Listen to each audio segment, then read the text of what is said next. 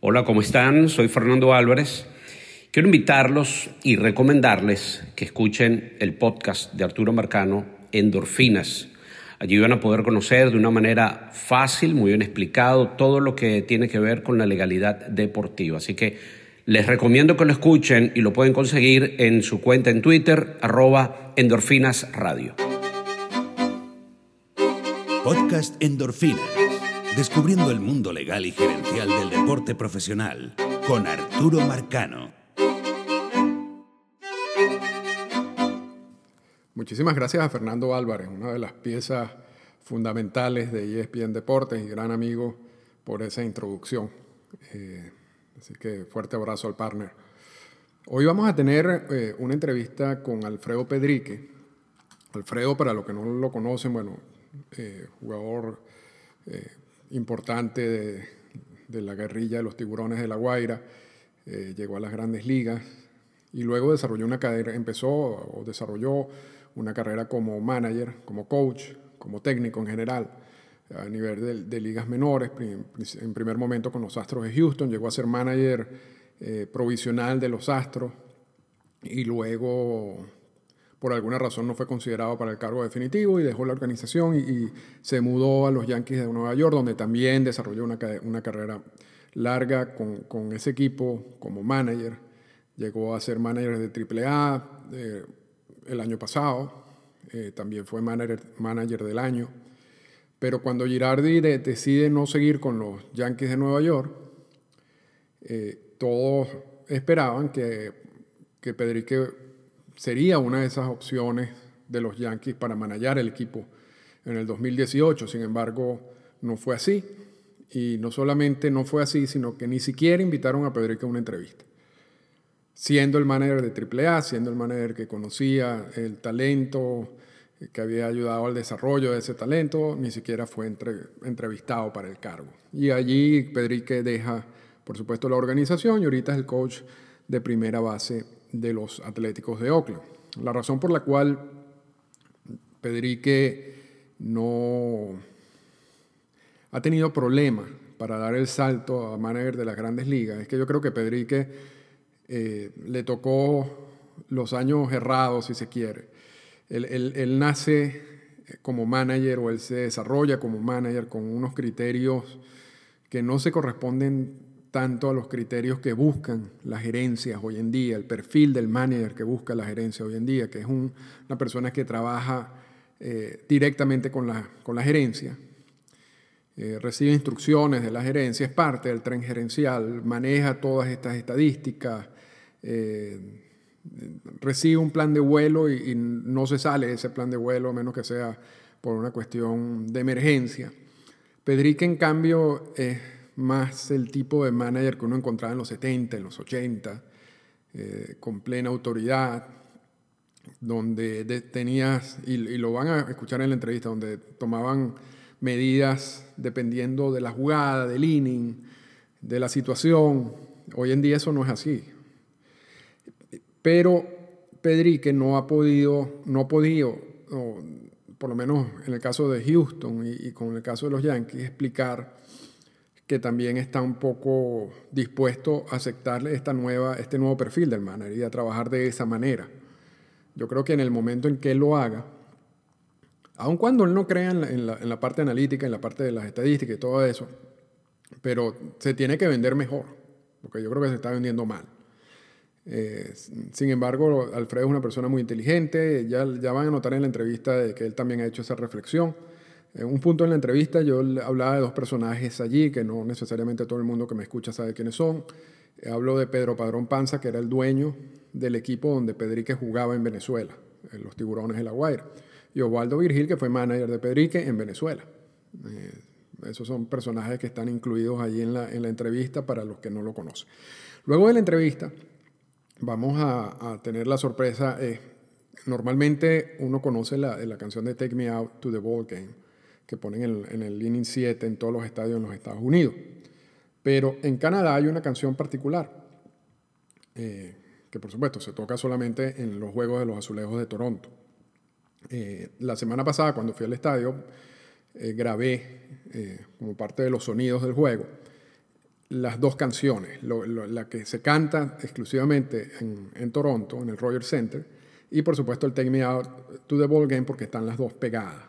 Así que mm, por primera vez en, Endorfinas van a tener uh, una música.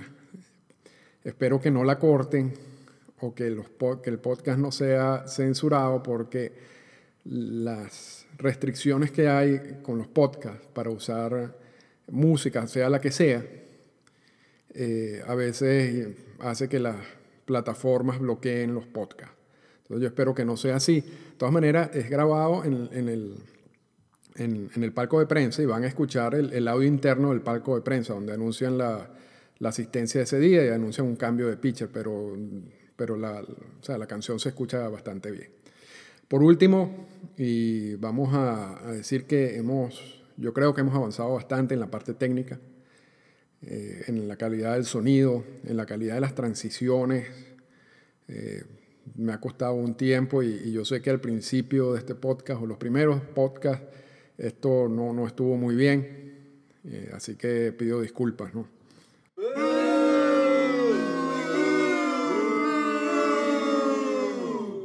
Ah, bueno, pero ahora tenemos público también.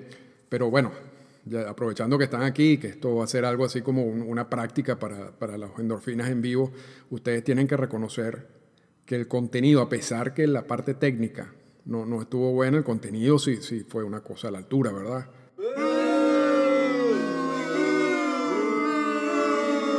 Ah, no, vale, ustedes lo que vinieron fue a sabotear aquí. Así que mientras yo saco a esta gente, vamos directamente con la entrevista a Alfredo Pedrick.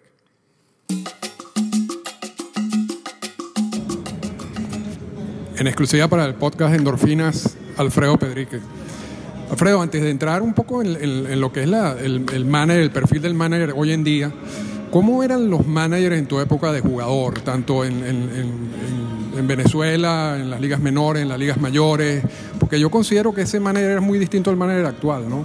Sí, el manager de aquella época, cuando yo jugué, es totalmente diferente. Muchas de las decisiones eran tomadas eh, dependiendo de la situación del juego, el instinto que tenía el manager, dependiendo de, las circunstancias, del personal, el tipo de equipo eh, que él tenía y de allí bueno tomaba las decisiones de, ofensivamente de, su manera agresivo o manera de esperar un batazo largo eh, cuánto puede durar un abridor en, un partido. Eh, la defensa siempre me acuerdo que se hacían los ajustes dependiendo de lo que demostraba el bateador temprano en el juego quién era el lanzador en ese momento y vuelvo repito muchas decisiones se tomaban lo que el juego te iba enseñando inning por inning eh, el score, si era temprano, estaba en el medio o ya en la parte final del juego y por supuesto la comunicación con el personal técnico eh, era importante. No existían las estadísticas como existen hoy en día. Eh, más que todo el manager se concentraba en, su comunicación con el personal técnico y lo que el personal, el pelotero, el equipo que él tenía estructurado le iba enseñando diariamente por lo menos uno no veía un Pedro Padrón Panza diciéndole a un Osvaldo Viril que era lo que tenía que hacer en el terreno de juego, ¿no? Sí, no, eso se veía poco, eso se respetaba muchísimo. Eh, yo me acuerdo un caso de nosotros de Tirón en la Guaira particular. Una vez nos fuimos a quejar al señor Padrón Panza de, un manager y él fue claro, raspado y no dijo: Yo a ustedes les pago para jugar, yo soy el que quito y pongo. Entonces ya uno se creó, creó con esa mentalidad, esa es la cultura de antes que independientemente de los resultados que se estaban obteniendo en el terreno, había que respetar el manejo, había que respetar el personal técnico. Y sí, uno sabía que la gerencia era la responsable. Eh, nunca oí, eh, mi, época de pelotero en Venezuela, aquí en Estados Unidos, un gerente bajar a la oficina y decirle al manager, este es mi line o este es el line que puedo usar hoy, o porque no quita o sacas. Fíjate, y después tú empiezas a hacer una carrera, una vez que dejas de ser jugador como, como técnico, como manager a todo nivel incluyendo una muy buena carrera a nivel de ligas menores. Eh, ¿Qué, diferencia hay entre un manager de ligas menores y un manager de ligas mayores? Porque muchos dicen que el manager de ligas menores es más que todo para desarrollar a los jugadores, ¿no? para apoyarlo en el desarrollo del jugador. Eh, a diferencia del de grandes ligas que ya tienes como un producto hecho, ¿no? Sí, la diferencia es grande en ese sentido. En ligas menores, el trabajo de uno es desarrollar el pelotero y a medida que él vaya subiendo categoría, entonces hay un poquito más de libertad, se concentra uno más en lo que es la parte de, ganar partido a nivel AA, AAA, de esa manera cuando el pelotero se ha subido a grandes ligas, ya venga con esa cultura, esa mentalidad de ganar partido. En los niveles de abajo uno se concentra principalmente en el desarrollo del pelotero, hacer una evaluación más compleja, hacer, una proyección que a veces es bastante difícil, eh, cuál va a ser el futuro de ese pelotero, en qué posición, eh, y, cuesta un poquito más. Pero eh, en grandes ligas sí, la, diferencia es que cuando ya el pelotero le llega a la mano, el man en grandes ligas supuestamente ya debe estar desarrollado en todas sus áreas y lo principal es ganar partidos. Ya es una cosa que uno cuando está en ligas menores le va enseñando poco a poco, pero ya en AAA el enfoque es mayor de hacer las cosas o ponerlos a ellos en situaciones donde puedan tener éxito y más o menos indicarles o enseñarles el camino de cómo va a ser usado en grandes ligas en caso que eso se presente. Ahorita como coach de primera de los Atléticos de Oakland y hace poco hablamos con Manny Acta, eh, él nos decía que hay muchísima información a través de todas estas estadísticas, de todo análisis. Hay muchas reuniones con los peloteros eh, sobre distintas facetas del juego antes del juego, pero también hay que ver qué es lo que está pasando durante el juego. ¿no? Eh, ¿tú, ¿Tú encuentras fácil el transmitir toda esa información al pelotero? ¿El pelotero entiende toda esa información? Yo creo que a veces sí, a veces no. Es mucha, demasiada información y, con mi experiencia he aprendido, observado de que cuando tú le das mucha información al pelotero, como que los confunden más. Eh, la información, estoy de acuerdo, las estadísticas ayudan, pero hay que balancear lo que cuánta información tú recibes, cuánta información tú puedes transmitir a los peloteros, porque lo repito, al cruzar esas dos líneas blancas, ya ellos entran con la presión de que tienen que producir, tienen que poner los numeritos para estar en el line todos los días. Fíjate que, por ejemplo, en el juego de ayer parecía evidente que ustedes le están corriendo a Russell Martin. eh, eh, estaban siendo muy agresivos en las bases, ¿no? Eh, ese, y, se veían no, no, se veía, no era evidente tampoco en la comunicación que tú tenías cada vez que llegaba un, jugador a primera base, pero ese es el tipo de trabajo que ustedes hacen, ¿no? Evaluar cómo está el catcher en ese momento, con el tiempo del pitcher y ver si uno es más agresivo o menos agresivo en ese día. Sí, ese es el trabajo mío como coach de primera, eh, trabajar con los corredores y al mismo tiempo observar o tratar de buscar los, detalles al lanzador contrario, si es rápido para el home qué movimiento hace cuando va a lanzar para primera, qué movimiento hace cuando va a lanzar a home.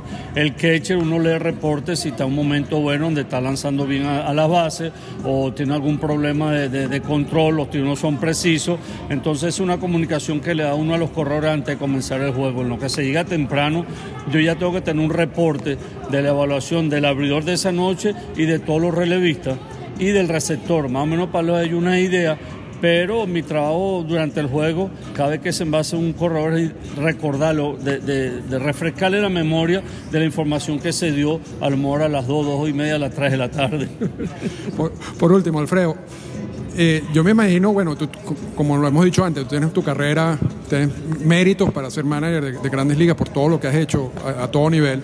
Sin embargo, le están dando trabajo a gente que no tiene ningún tipo de experiencia, a ningún nivel es frustrante eso, cuando, cuando tú tienes una carrera como la tuya.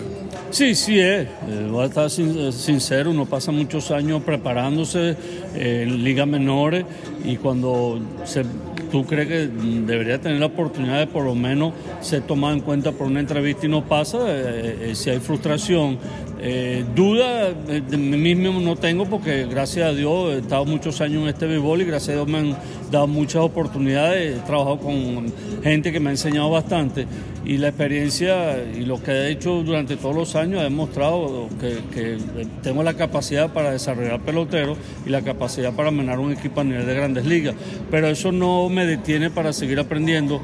Hoy el día el béisbol eh, ha cambiado muchísimo porque lo que estamos conversando, las estadísticas las toman mucho en cuenta, eh, le reportan a la computadora, eh, una cantidad de números que se lleva durante los partidos que eso es lo que uno está evaluando y uno tiene que estar consciente que para seguir en este béisbol uno también tiene que actualizarse. O sea que el jugador, así como hace ajustes para quedarse en Grandes Ligas, el técnico tiene que hacer ajustes, ¿no? Sí, por supuesto, porque si tú no lo haces, bueno, te dicen adiós y vienen, viene otra, otra gente. Pero se ha visto que con los últimos, en los últimos años, muchos de los manes que han sido contratados son manes jóvenes, eh, no han dirigido en ningún lado ni en ligas menores, pero bueno, ese es el mercado con que estamos trabajando en estos momentos. Y personalmente no puedo perder mi tiempo de concentrándome del por qué no me dieron el trabajo. Al contrario, busco la manera de, mejorar, de actualizarme y de seguir demostrando al béisbol aquí en Estados Unidos que, tengo la capacidad y con el favor de Dios, tarde o temprano se presente la oportunidad de nuevo.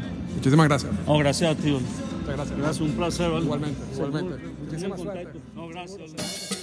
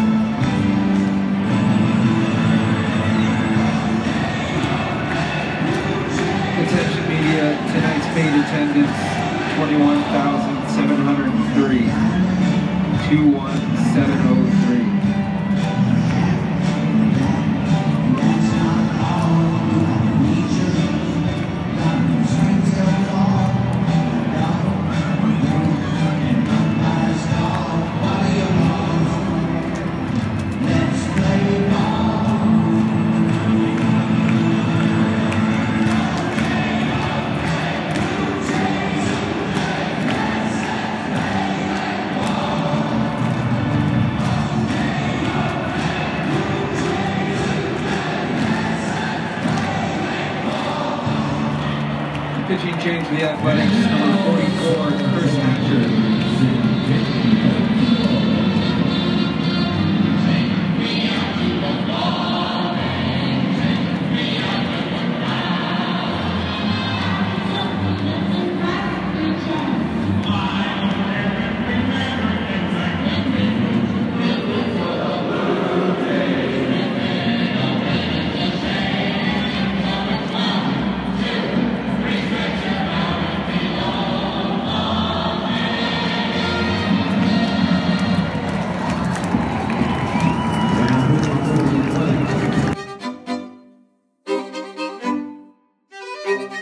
Esta fue una presentación del podcast Endorfinas. Para comunicarse con nosotros, escríbanos a las siguientes cuentas en Twitter. Arroba Arturo Marcano y arroba Endorfinas Radio.